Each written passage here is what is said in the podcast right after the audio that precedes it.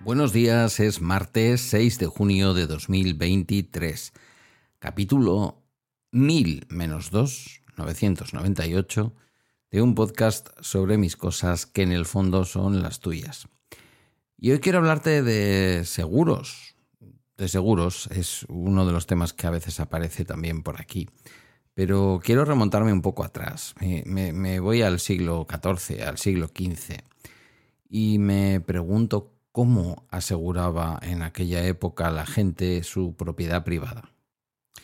Supongo que la propiedad privada en aquella época mm, era por supuesto distinta a la actual, pero no tanto. Al fin y al cabo era propiedad privada, ¿no? Eh, se conquistaban países eh, a base de guerra, se poseían castillos, se poseían tierras, y me imagino que incluso la gente más pobre de alguna manera o alguna parte de ella poseería algo, aunque solo fuera un apero de labranza. Eh, no sé si existían los seguros, no lo he buscado. Yo diría que no.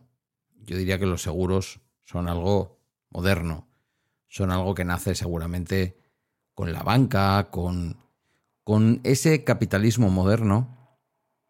Mira, hacía mucho que no escuchábamos el tren. A ver si lo escucháis. Ahí se va para San Sebastián. Eh, digo que, que yo creo que sin haberlo buscado y, sabiendo además que algunos de los que me escucháis conocéis el sector, esto de los seguros cuando nace, ¿no? Estos días he tenido la experiencia, por primera vez en mi vida voy a afrontar un año, el año 23-24, con mis seguros muy partidos. Yo siempre he tenido la casa de Hermoa en, en Nederlanden, bueno, casi siempre la he tenido en National Nederlanden, porque al fin y al cabo es la compañía de seguros de, quien me dio la hipoteca, que es ING, y aunque no lo ponen como obligación, pues lo, promocionan, ¿vale? Te hacen un descuento. En su momento tenían un acuerdo con, eh, con eh, Mafre, pero después eh, me dijeron que, que, mejor con Nederlanden. Nada del otro mundo porque al fin y al cabo es una casa que tengo alquilada y que como podréis imaginar pues tiene eh, una cuota muy pequeñita. Y me toca, me toca asegurar eh, fundamentalmente lo que es en sí el continente, las paredes, por así decirlo, eh, y me toca asegurar un poquito del contenido, lo, básico, si tuviera que volver a montar la casa después de una catástrofe. Em, pero después, durante años, durante los últimos años, he estado en línea directa. Volví a renovar el, el, teléfono, por Dios, el seguro de esta casa desde la que os hablo en Galdacao con línea directa y lo hice también con el seguro del Seat León que conduce Guillermo y que, bueno, pues evidentemente subió desde los algo menos de 200 euros hasta los 450. Después de negociarlo, porque con esta gente hay que negociar siempre. Eh, me llevo de. Me llevo de de línea directa la impresión de que son un seguro que hay que estar todos los años pendiente de la cuota. Esto ya lo hemos hablado alguna vez. Es verdad que ellos avisan y que la aplicación funciona muy bien, muy, muy bien.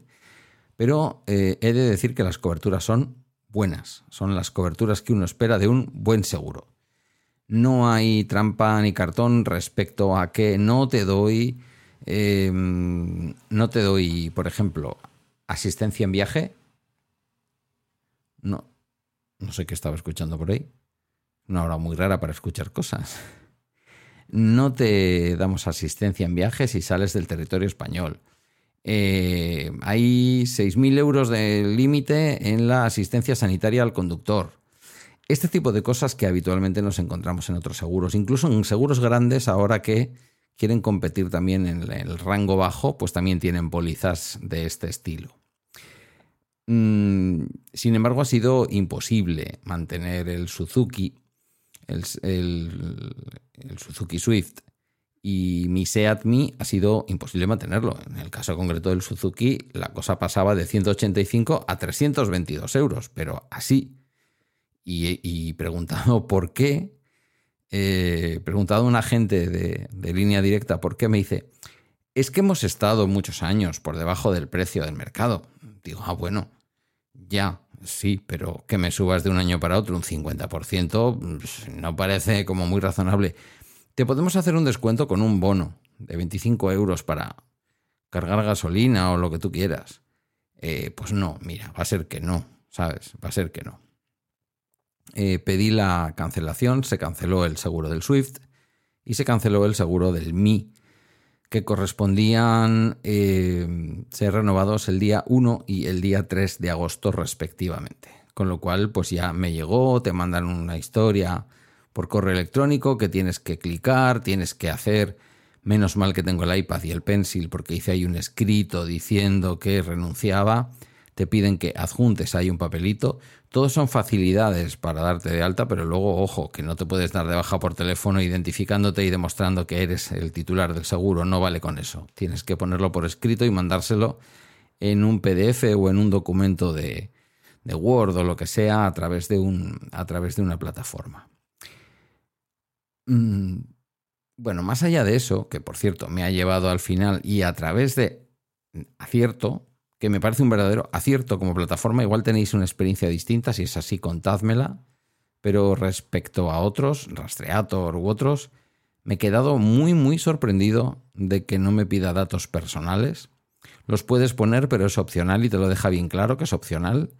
Y si no pones tu número de teléfono y si no pones tu correo electrónico igualmente y en la plataforma, sin que tú tengas que darles tu número de teléfono o tu correo, te dicen en ese mismo momento, prácticamente en menos de un minuto, cuáles son los mejores precios.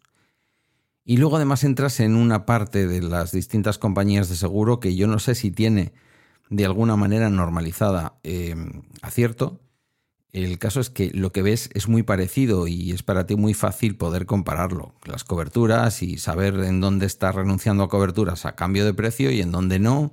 Y si quieres ampliar, por ejemplo, en el caso de Direct, que es una compañía que tuve, incluso la tuve en el Seat León, o sea que no hace tanto que la dejé de tener, eh, y que el año pasado no era competitiva en precio, este año me ha entrado en precio de una manera, pero, pero a lo bestia es decir, el Suzuki de 322 me entra en precio a 150 y en el caso del, en el caso del Seat Mii no es tan exagerado, pero de 250 y muchos a 200 pelados. En este caso además por un seguro a todo riesgo con franquicia que en el caso de línea directa era de 570 euros y en el caso de Direct es de 280. Las coberturas son peores, ¿vale? Eh, son buenas coberturas de asistencia eh, de asistencia médica al conductor siempre que aceptes los centros médicos que ellos te propongan, algo que en línea directa no te obliga, y si quieres eh, cobertura de asistencia en viaje fuera de territorio español, tienes que pagarlo aparte, cosa que he hecho, aunque realmente las veces que yo pueda salir con el SEAT fuera de España, pues son limitadas, muy pocas horas y muy pocos kilómetros, ¿no? Eh, pues prácticamente lo que puede ser ir como muy lejos, muy lejos, pues a la zona de, a la zona de Bayona. Pero bueno, aún así me ha parecido prudente pagarlo.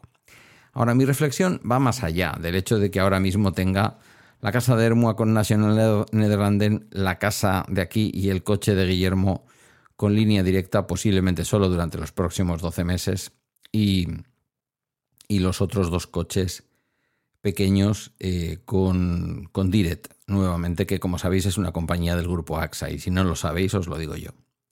De hecho, AXA tiene una especie de sección que se llama AXA Direct, que los precios los, los, calca y las coberturas las calca. Yo no sé si es que van directamente a la desaparición de la marca Direct o qué.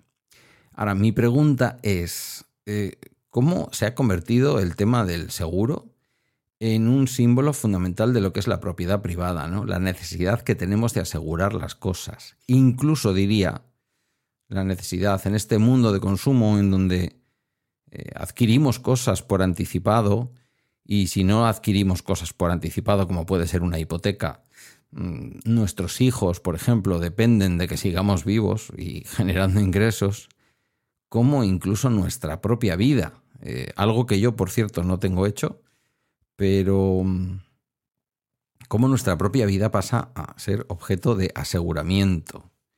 Una cosa muy curiosa que os dirán los que saben de esto del seguro, la vida, la vida humana, es una de esas cosas que se puede asegurar tantas veces como uno quiera. Sabéis que si vosotros aseguráis vuestra casa dos veces, no vais a cobrar el doble por, un siniestro. Es decir, eh, nadie va a venir a pagaros por la casa un seguro y otro seguro que estáis pagando os paga otra vez por la casa. Sin embargo, la vida, como no tiene precio realmente, porque no lo tiene, es ilimitado, eh, sí que puedes tener varios seguros de vida. Lo digo yo que no tengo ninguno. Y me lleva a esa reflexión. Estoy esta semana, no sé si todavía con la resaca de las elecciones y con lo que nos viene, con lo que nos viene. Estoy en este punto de reflexión en torno al capital, al dinero. Ya veis que estoy muy últimamente con esta historia, no sé por qué. Será que me estoy haciendo mayor y más conservador. Eh, sin más, ahí lo dejo. Eh, pensar un poco eh, cómo nos gastamos dinero en asegurar aquello que tenemos que a lo mejor tenemos demasiado y a lo mejor necesitaríamos tener menos y por lo tanto también tener menos seguros. Pero yo creo que aquí el que más y el que menos, eh, incluidos los que estamos convencidos de lo común de que la propiedad privada en buena medida es eh, responsable de, mucho, de, muchos de nuestros males, sino de una gran mayoría de ellos. Tampoco quiero pasarme, ¿eh? pero sí de una buena parte Mm, se convierte en un elemento tan importante que evidentemente tenemos que asegurarla porque no podemos perderla, porque es nuestra. Eso ya por no hablar, evidentemente, quedaría para otro episodio, para otro capítulo, de aquellos seguros, como es el caso de los coches, como es el caso del seguro de responsabilidad civil de tu propia casa, que de alguna manera, el de la casa no lo tengo claro, pero el de los coches seguro es obligatorio y el de la casa no lo tengo claro, pero hay, hay de ti si no tienes asegurada la responsabilidad civil de tu casa y yo qué sé, sale algo volando por la ventana y le da a alguien en la cabeza o directamente pues eh, causas una inundación al vecino de abajo, ¿no? Eh, tema de seguros. Eh, no he conseguido encontrar la paz. Así como a través de O2 he conseguido encontrar la paz en el tema de las telecomunicaciones y no tengo que pensar todo el rato en espera que toca la renovación anual, todos los meses clavan el precio y no hay ninguna duda y la calidad-precio es absolutamente insuperable. Con el tema de los seguros pensaba que eso era así en, en línea directa, pero ninguno de estos años he tenido que dejar de llamar para pedir que me revisaran el precio de renovación y obtener después un precio de renovación que era incluso a veces más barato que el del año anterior. Eh, no ha sido así este año con estos dos coches, pues nada, eh, el mercado tiene también estos, eh, estos convenientes, estas ventajas que no son inconvenientes. Y es que uno puede elegir cuando hay competencia. Y en el sector del seguro hay bastante competencia. Hasta aquí el bala extra de hoy. Queda el, el episodio de mañana y el, el, episodio de pasado mañana será el especial número 1000 no te lo puedes perder. Pon un guion entre cada una de esas palabras. Agradezco tus comentarios o mensajes en la comunidad de Telegram y a través de balaextra.com, donde están mis redes y mis medios de contacto. Gracias por tu escucha y hasta mañana.